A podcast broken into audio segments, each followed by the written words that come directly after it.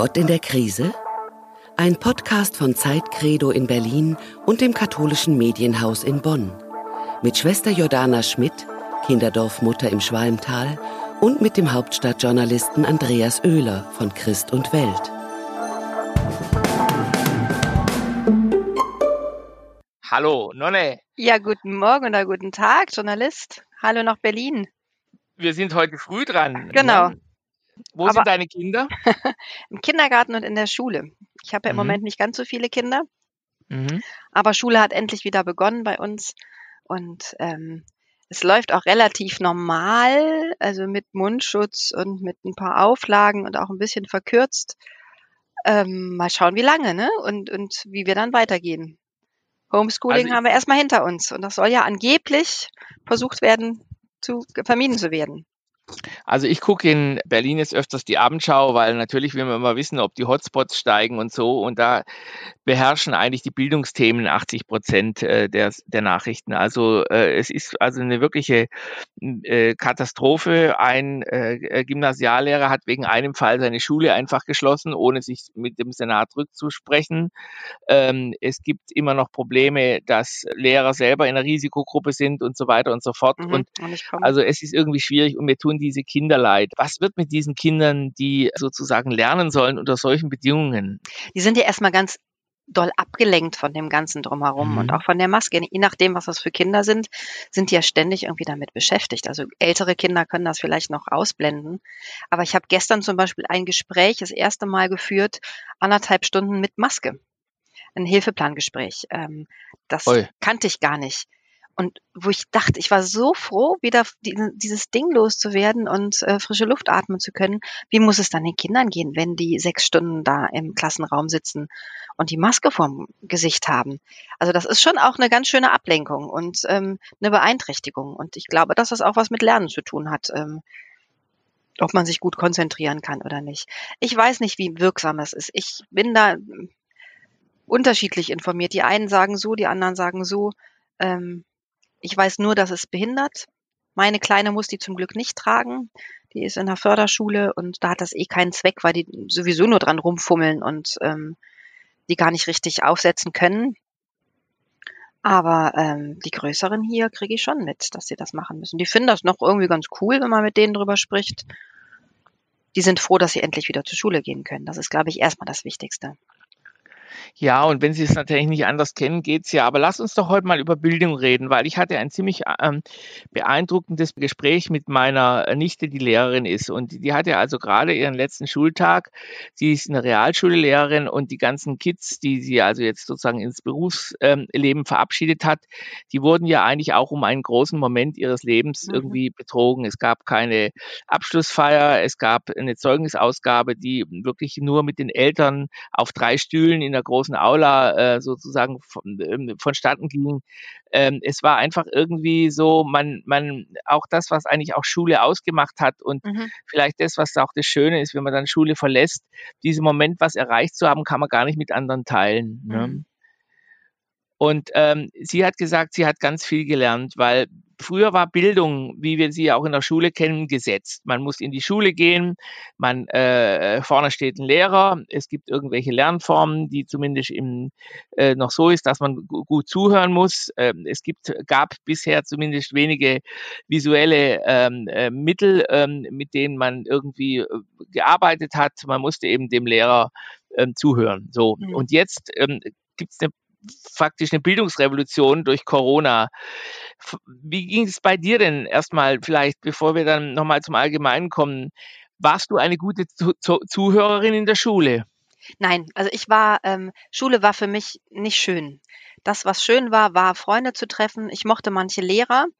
Ähm, das war sehr persönlichkeitsbezogen, ob mir ein Fach Spaß machte oder nicht. Ähm, ich merke, ich habe von der Schule so wenig mitgenommen. Richtig gelernt habe ich erst in meiner Ausbildung und in meinem Studium. Und da hat es mir richtig Spaß gemacht. Und deswegen bin ich auch immer mehr Verfechterin vom freien Lernen.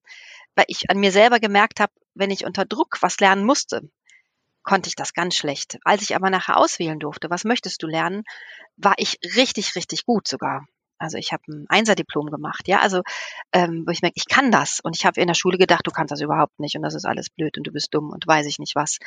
Ähm, und das merke ich auch jetzt, habe ich hier an meinen älteren Kindern gemerkt, äh, die sind auf einer Waldorfschule, wo ich das Glück hatte, da wurde nicht viel Druck gemacht. Ja, also wenn die irgendwas nicht gehabt haben oder nicht konnten. Ich habe auch mal mit einem Lehrer besprochen, dass die, das eine Mädchen eine Zeit lang keine Hausaufgaben machen musste, weil das ein unglaublicher Kampf war, weil das für sie so viel Druck erzeugte, dass sie so blockiert war. Und oh Wunder, irgendwann ging das ganz von alleine wieder.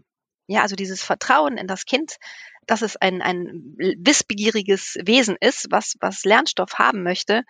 Ähm, ich finde, das geht in den Schulen manchmal verloren, zumindest in den weiterführenden Schulen. Oft, nicht immer. Also es gibt Ausnahmen, ja, aber ähm, in den Grundschulen, finde ich, wird das noch gut umgesetzt. Die haben mehr Lernfreiheit, auch was sie lernen mhm. oder vermitteln. Die haben nicht so ein ganz, engen Rast, ganz enges Raster. Ich finde, in den weiterführenden Schulen ist das schon eine ganze Menge. Wobei auch in der Grundschule ich gemerkt habe, ich habe den Vergleich gehabt zwischen Waldorfschule und ähm, normaler Regelschule. Ab dem dritten Schuljahr wird das schon ordentlich angezogen. Ich war ein sehr, sehr schlechter Schüler und ansonsten kann ich alles unterschreiben, was du gesagt hast. Aufgewacht bin ich ähm, in der, äh, beim Studium, weil mhm. ich dann mein, mein eigenes Wissen selbst organisieren konnte. Genau, ja. Und, und ich, ich hatte komischerweise das Problem, ich war ein unglaublich bildungsbeflissenes Kind. Ich hatte also alles, was um mich herum ähm, passierte oder was ich aufgeschnappt habe, wollte ich aufsaugen, ob es Geschichtsfragen waren, Sachen über Natur. Ich war also, und trotzdem war ich ein so schlechter Schüler, dass mhm. ich also zweimal durchgefallen bin. Ne? Ja. Und das passte nicht zusammen. Und ähm, ich war wirklich ein verzweifeltes Kind, weil ich aber auch nicht besonders begabt war, vielleicht. Ich will jetzt nicht sagen, ich bin sonderbegabt oder so, aber weil ich ziemlich schnell manchmal auch gedacht habe, äh, was die da erzählen, hat nichts mit mir zu tun. Ne? Mhm. Also die, die Vermittlung von Inhalten war ja früher eindeutig ganz klassisch nach dem Humboldtschen Prinzip. Ja? Es gibt einen Bildungsstandard und den müssen die Leute vermittelt kriegen. Mhm. Lernformen, mit Lernformen wurde er später experimentiert. Mhm. Ne? Und das ist das, wo ich sage, da gibt es große Unterschiede. Also da ja. gibt es wirklich solche und solche Lehrer. Also ich habe auch in meinem Freundeskreis Lehrerinnen und auch, ähm, also die wirklich hoch engagiert sind und gucken, wie kann ich den Stoff an die Kinder bringen, dass sie das verstehen und dass sie da womöglich noch ja. Spaß haben. Also selbst eine Freundin von mir ist Mathe- und Physiklehrerin.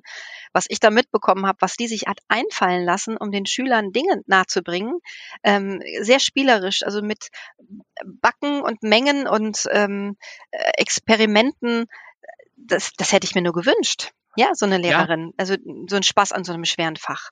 Weil die selber Spaß daran hatte. Ich kenne aber auch Lehrer, die haben nicht wirklich Spaß an Schülern. Ähm, ja. Das, und das, das, macht einfach viel aus. Also Kinder sind so abhängig von der Beziehung ähm, und wer, wer es vermittelt, wer ihnen was sagt und wie er es macht. Das ist einfach so. Du kannst ja als Oberstudienrat für ein Gymnasium eigentlich ähm, dein Studium abschließen, ohne dass du groß als ähm, äh, vorher pädagogische Erfahrung gesammelt hast. Also der Referendar hm. äh, ist dann schon der ausgebildete Stud ähm, äh, Akademiker und wundert sich dann, dass plötzlich 36 Monster ihm gegenüber sitzen und er mit denen eigentlich gar nicht klarkommt. Und viele, äh, die ich da getroffen habe, die sagten mir gleich in der Schule am Anfang, hören Sie mal zu, ich sage Ihnen oder hört zu, ich habe einen falschen Beruf gewählt, machen wir es uns leicht.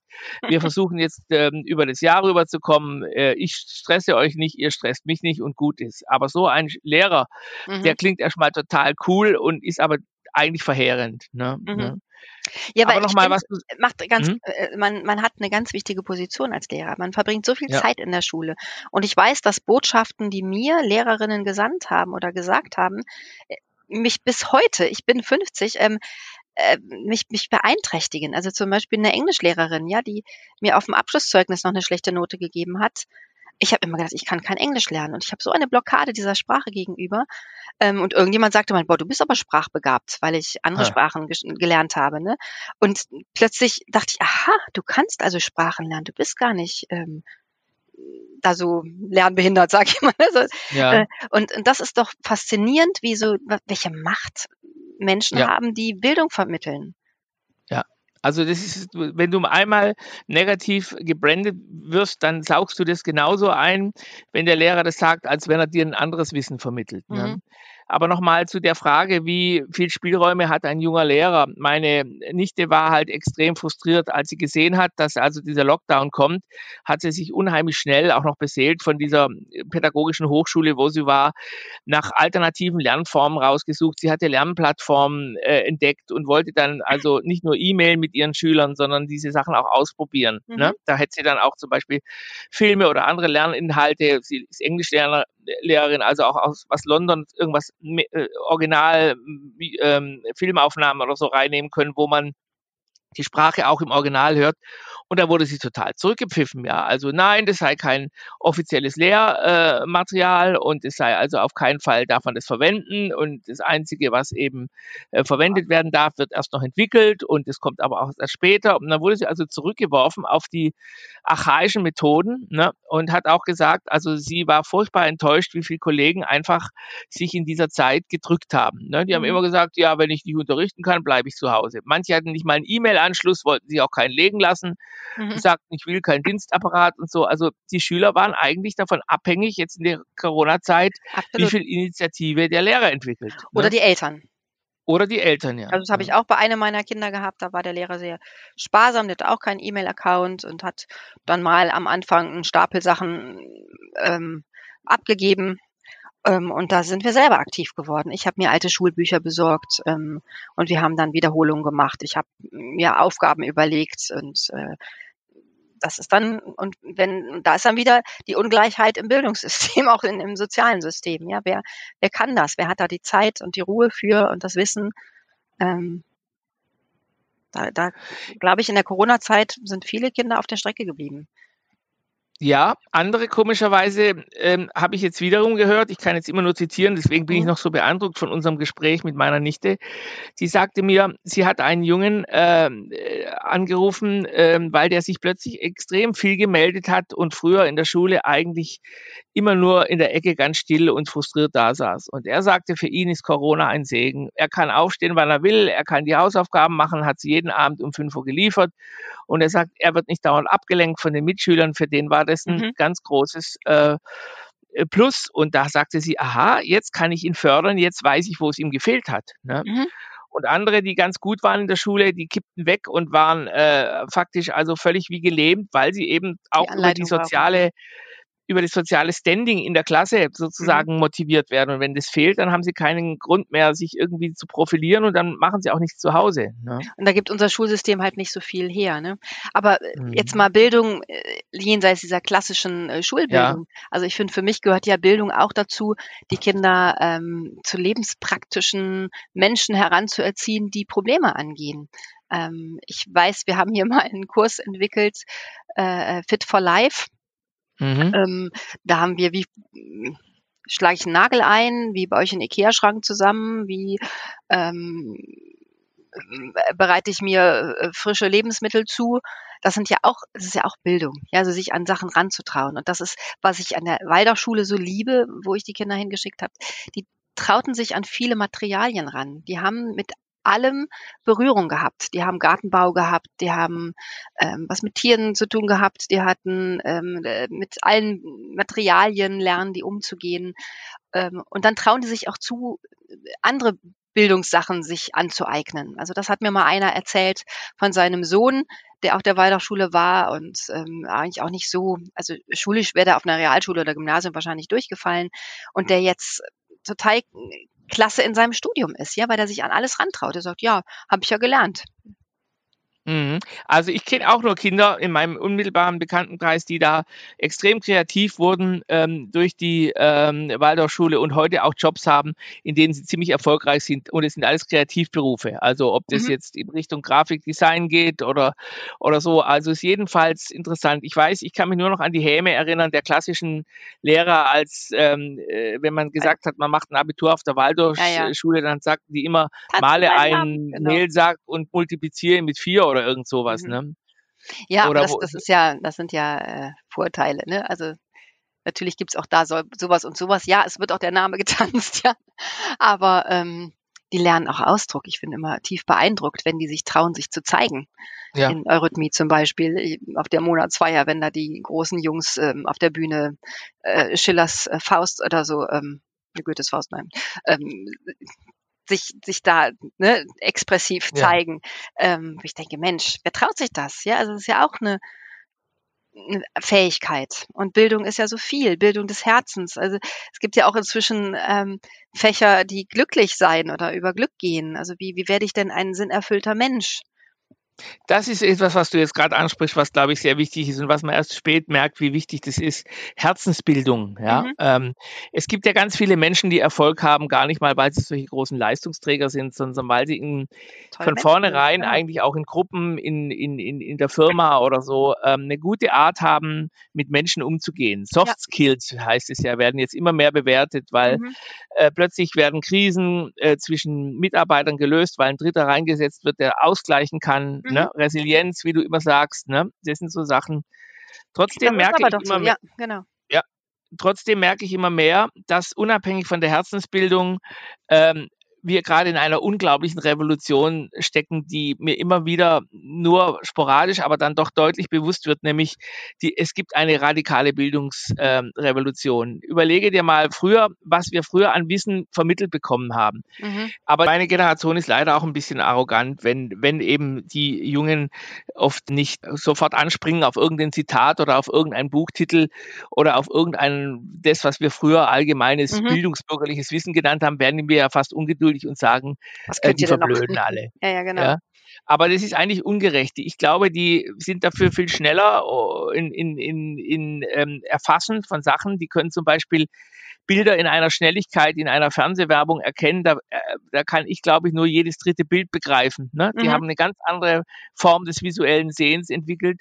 Und die haben jetzt eben auch Lernformen, ähm, äh, die jetzt einfach ohne das Visuelle nicht mehr auskommen. Also es gibt schon Professoren, die sagen, ich kann nicht mehr nur einfach an der Tafel mit der Kreide stehen. Da schalten die Leute aus und klappen ihren Laptop an. Also ich muss unbedingt äh, immer mit neuen äh, Bildungsanreizen, also in Wahrheit wirklich auch mit Bildern und Tönen und so, die Leute am Laufen halten. Ne? Die Mhm. langweilen sich schnell. Ne? Ja, Und das ist ist das ein Skandal oder würde man sagen, ähm, nein, das ist äh, ein anderer Zugang. vielleicht Also, müssten wir da gelassener sein. Ne? auf jeden Fall. Also das glaube ich. Weil ich kenne unglaublich viele kluge junge Leute, ja, die auch ein unglaubliches Wissen haben, was ich dann nicht weiß. Also die wissen halt andere Dinge ähm, als ich. Die sind ganz firm, also wie dumm stelle ich mich bei manchen Multimedia-Sachen an, obwohl ich ja nun noch nicht so alt bin, aber manche Sachen, da habe ich einfach eine Blockade. Ja, ähm, und da frage ich schnell mal meine jungen Praktikantinnen, mal, kannst du mir das machen? Ja, weil ich das einfach nicht hinkriege.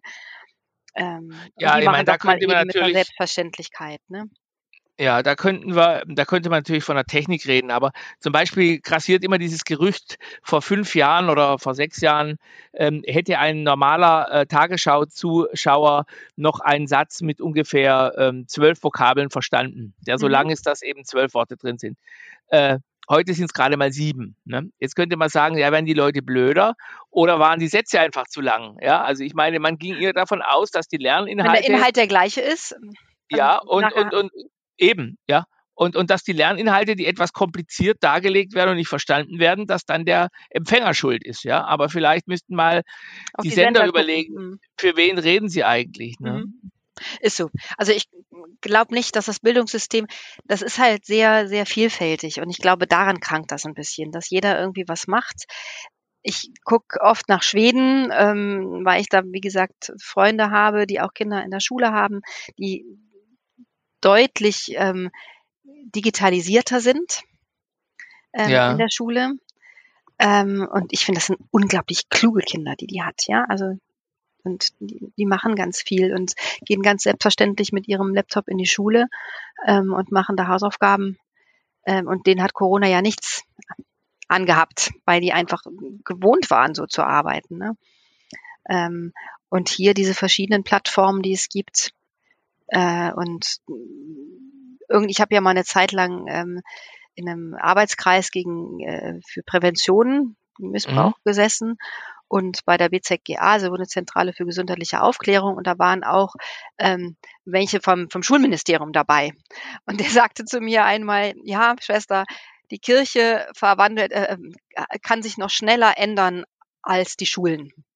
Ja, also um zu sagen, das ist so anstrengend in der Schule irgendwas durchzusetzen, weil es durch diese unterschiedlichen Gremien gehen muss und weil das Ländersache ist und nicht Bundessache. Da, da was zu verändern, was alle angeht, ist schwieriger als in der Kirche. Also ähm. ich finde, ich fordere heute hier und dass man alle Lehrer, die verbeamtet sind, entbeamtet. Also Beamtenbildung ist keine Frage vom Beamtentum. Ich finde Systeme gut, wie es früher bei den Rabbinern in den Städteln waren. Wenn der Rabbiner gut ist, dann zahlen die Leute ihm Geld und füttern ihn durch mit Hühnern und wenn er schlecht ist, kriegt er nichts und muss seinen Lernstil umändern. Ändern, ändern, ne? Mhm. Ich habe einen einzigen Lehrer gehabt, der dafür gesorgt hat, dass ich nicht unter die Räder komme. Der hat mich immer ermutigt und hat gesagt, du bist nicht so schlecht, wie die alle sagen. Und das war zufällig mein Kunstlehrer, obwohl ich überhaupt nicht malen konnte. Und mhm. dieser Kunstlehrer hieß Paul Maar. Der ist nachher Schriftsteller geworden und hatte Sams erfunden. Ne? Ja. Ähm, und ich bin heute noch mit ihm befreundet. Und er hat damals gesagt, wie er gelitten hat eigentlich mit mir, dass ich so voller Fantasie war. Und ähm, ähm, ich weiß auch noch, dass ein Deutschlehrer zum, zu mir mal geschrieben hat, mir mal geschrieben hat äh, bei einem Aufsatz, der ziemlich beseelt war, Sie sind ein Träumer. Und dann sagte äh, er zu mir bei der Zeugnisausgabe, was wollen Sie eigentlich mal werden? Und dann sagte ich, Journalist, und da lachte der schallend und hat gesagt, von Worten werden Sie nie leben können. Das gebe ich Ihnen jetzt schriftlich. Ne? Oh. ja, naja, gut, er darf sich irren. Ähm, er hat es ja nicht mehr erlebt. Ähm, das wäre dann auch nicht so schlimm. Aber lass uns doch nochmal reden über was Letztes, bevor wir dann. Genau, wir müssen ähm, langsam zum Ende kommen, mein Lieber, weil hier ja, aber, ja. wartet mein Alltag. Ja, ich will nur noch schnell sagen, religiöse Bildung, muss man die haben oder kann man auch fromm sein, ohne dass man sich mit diesem ganzen äh, Bibelgedöns und so auseinandersetzt? Kann man das oder hm. wie war, wichtig war für dich religiöse Bildung? Sehr wichtig, weil ich dann äh, Dinge anders widerlegen konnte. Also ja. dann konnte ich eben nicht für dumm verkauft werden. Also wenn ich einfach nur irgendwie darauf angewiesen bin, dass mir was erzählt wird. Natürlich Spiritualität hat nichts mit Bildung zu tun. Ja. Das ist was, was ich mir selber entwickle, Männer-Gottes-Beziehung. Aber ich finde es auch wichtig, was zu wissen über meinen Glauben. Sehr wichtig, weil dann kann ich erst mitreden. Ja. Das finde ich ja. wirklich extrem wichtig. Also ja. es kann mir jeder irgendwas erzählen.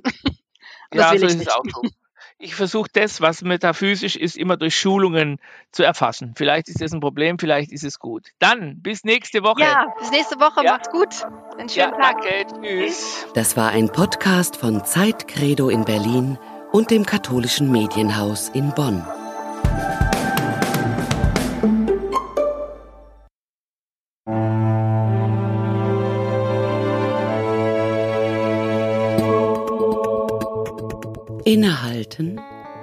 Stillstand. Innehalten weitet den Blick. Auch wenn wir gerade alle Abstand wahren, Zuversicht braucht Zusammenhalt. Wenn Sie mehr wissen wollen, wie wir Zuversicht im Alltag stärken können, schreiben Sie an innehalten.zeit.de.